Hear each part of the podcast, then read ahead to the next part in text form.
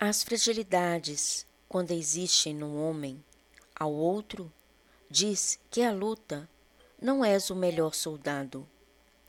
Digo que o homem, nós que aqui estamos a balhar no palco dos gigantes, há de existir essa característica que faz do homem observador do outro que aproxima-se.